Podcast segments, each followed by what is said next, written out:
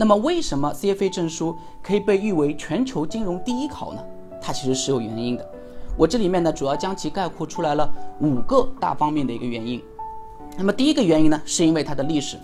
CFA 项目自一九六三年举办以来的话呢，它的考试的倡导者就是我们的投资大师巴菲特的老师，那么也就是本杰明格雷厄姆。那从这个角度来讲，崇尚价值投资的一个体系是 CFA 证书在学习过程中的一个主流导向，这也是它能够屹立不倒的一个原因。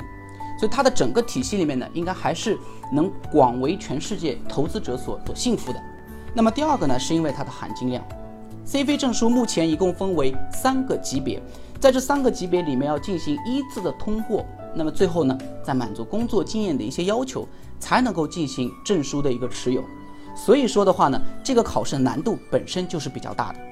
每一级的考试大致要花三百个小时的时间，大家可以去核算一下，三百个小时的时间，其实对我们来说基本上得是大半年，所以三个级别都通过，花下去的时间呢自然不少，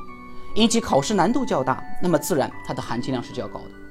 目前在整个全球市场上，大致有十七万不到的人持证，那么在国内市场上，其实也就只有不到一万的人持证。啊当然了，如果说的话呢，我们这里面非得去非常细抠对应的一个持证人的一个衡量标准啊，其实我们整个国内的人的话呢，离一万还有相当大的一个差距。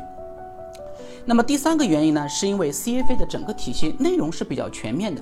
它不仅包含了最基本的职业操守规范。那也包含了一些非常基础的，像一些数学，像一些财务报表，那也包含了和投资相关的，比如说固定收益类投资，那又比如说投资组合管理等一系列课程。那么总共合起来的话呢，CFA 大致有十门课程，所以它的涵盖范围是比较广的。